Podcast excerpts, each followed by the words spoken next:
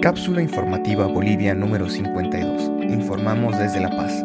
Es el mediodía del 27 de abril de 2020 y en este momento tenemos 950 casos confirmados, 80 casos recuperados, 50 decesos.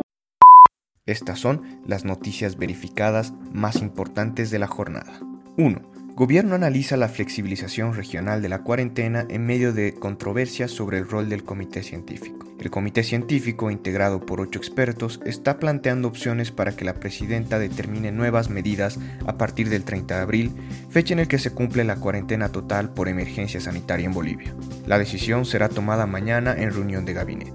La heterogeneidad del país, las diferentes actividades económicas y la incidencia del coronavirus en cada departamento, incluso municipio, son algunos de los criterios que se están analizando para proponer una flexibilización de la cuarentena.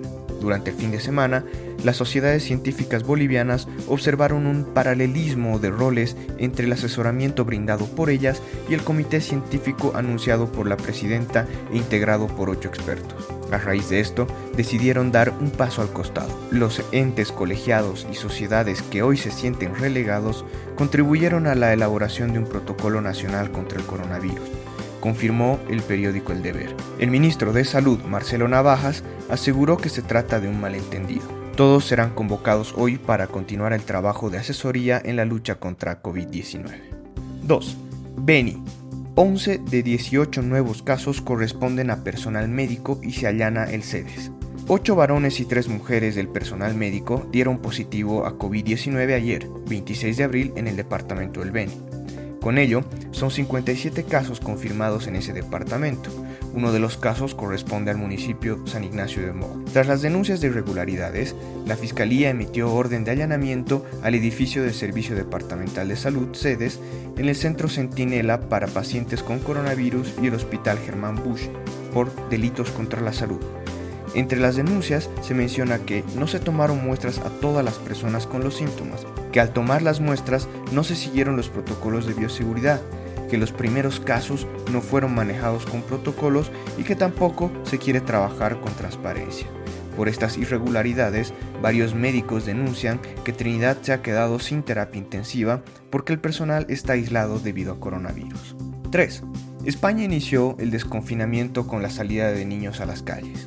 Las calles de España se llenaron de niños en patines y bicicletas tras 40 días de confinamiento.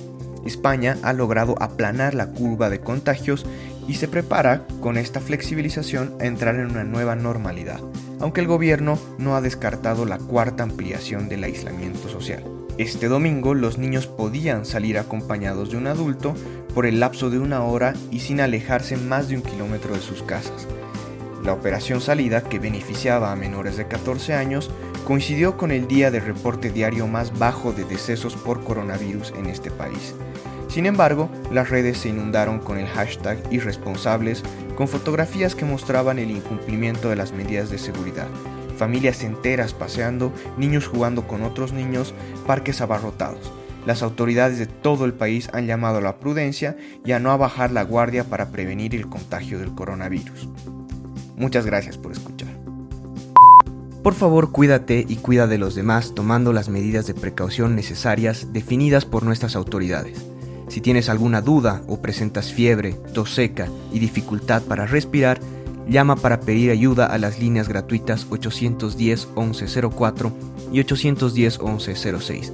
Si tienes más de 65 años y necesitas ayuda para abastecerte de alimentos o comprar medicinas, llama al 810-1005. No olviden revisar la página web boliviasegura.gov.bo para obtener información oficial al respecto del estado de la pandemia en Bolivia, como también nuestra página web cápsulainfobo.com para acceder al resto de los episodios de este podcast. Luchemos contra la desinformación y apoyándonos entre todos saldremos de esta situación.